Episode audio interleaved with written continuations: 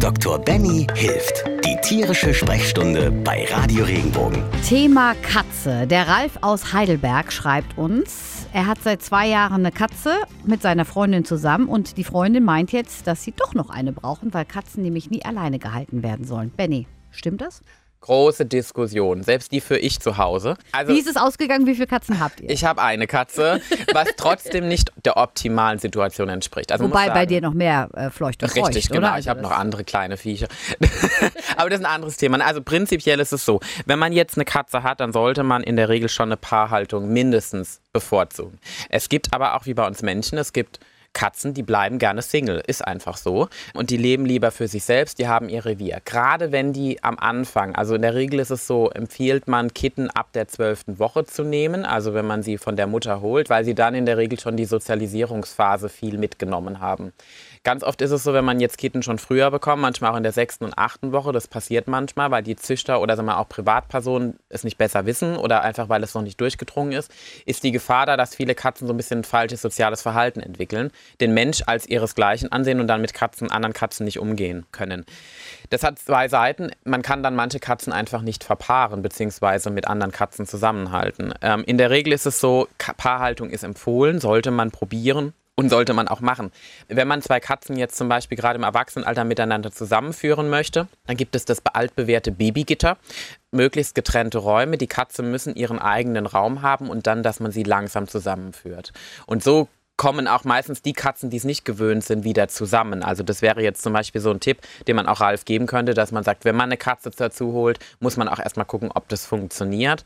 Und grundsätzlich ja, man sollte Katzen als Paar halten. Benny, was mache ich denn, wenn es nicht funktioniert? Wo tue ich denn dann die zweite Katze hin? Das tut mir ja dann furchtbar leid. Das ist so. Das, Also- also wäre bei mir auch so. Das ist auch einer der Gründe, warum ich im Moment nicht dazu tendiere, aber auch Ja. wegen Arbeitsauf äh, Arbeitsworkload. Aber ich würde die Variante gehen, wenn ich jetzt zum Beispiel eine Katze aus dem Tierheim hole, dass ich einfach den Kompromiss von Anfang an eingehe und sage, ich muss erst mal schauen.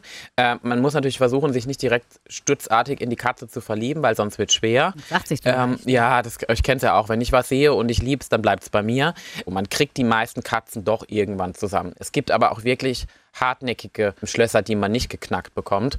Und dann muss man einfach die Option haben, dass man die Katze wieder zurückbringen kann, wo sie hingehört. Dass sie dann wieder in ein Zuhause kommt, wo es dann besser passt. Weil ansonsten ist es ja für beide Katzen keine schöne Situation. Es kann sogar sein, dass wir vielleicht diesen hartnäckigen Fall jetzt schon als nächste Frage haben. Uiuiui. Manuela aus Offenburg hat nämlich ein ähnliches Thema auf dem Herzen. Sie schreibt, unsere Katze Ronja ist sechs Jahre alt, hatte früher schon mal einen Partner zu Hause. Jetzt haben wir eine kleine Katze dazugenommen und seitdem läuft es nicht mehr so richtig rund. Laut Bluttest ist wohl alles okay, aber Ronja verliert total viel Fell. Und jetzt fragt sie sich, kann das vielleicht durch die Anwesenheit der kleinen Katze sein? Weil sie spielt auch nicht mit der Kleinen, faucht sie ständig an. Ich vergleiche das mal also mit uns. Wenn wir uns schlecht fühlen, wir gestresst sind, wir äh, zu nichts kommen oder einfach die Gesamtsituation und auf den Magen schlägt, dann also es gibt die Frustesser, es gibt auch die Nixesser und es schlägt sich irgendwie auf unserer Haut nieder. Also wir sagen ja, unsere Haut ist auch so der Spiegel unserer selbst. Die Katze hat jetzt zwar auch Haut, aber die sehen wir nicht, sondern das ist das Fell. Es ist definitiv so, dass Katzen, die gestresst sind, mehr Fell verlieren. Also wenn die bei mir auf dem Tisch sitzen, anfangen zu hecheln, auch Hunde, kann ich hinterher den halben Hund zusammenbürsten, weil so viel Fell rausfällt. Also das ist auch akuter Stress.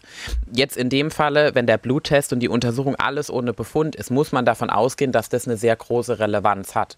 Jetzt muss man aber auch eingestehen, eine sechs Jahre alte Katze, das ist schon ein, das ist ein Erwachsener, ne? das geht schon ähm, jetzt in Richtung gesetztes Lebensalter und die hat so ihren ganzen Rhythmus im Haushalt schon gehabt. Jetzt kommt da so ein Jungspund und auch eine junge Dame mit ins Haus, die macht wieder alles durcheinander. Die weiß am Anfang nicht so richtig, wo sie auf Toilette gehen soll oder auch geht in mein Katzenklo oder möchte an meinem Napf fress- fressen. Das sind Dinge, die bringen eine Katze aus der Routine raus. Also Katzen sind auch Gewöhnungstiere. Das, das muss man berücksichtigen. Das heißt, man muss auch der älteren Katze den Rückzugsort bieten. Und ich denke, wenn man am Anfang zwei getrennte Räume auch schafft oder einen Raum, wo nur die erwachsene Katze rein darf, dann ist es den Stresspegel auf jeden Fall nach unten zu senken und dann wird auch wahrscheinlich der Fellverlust weniger.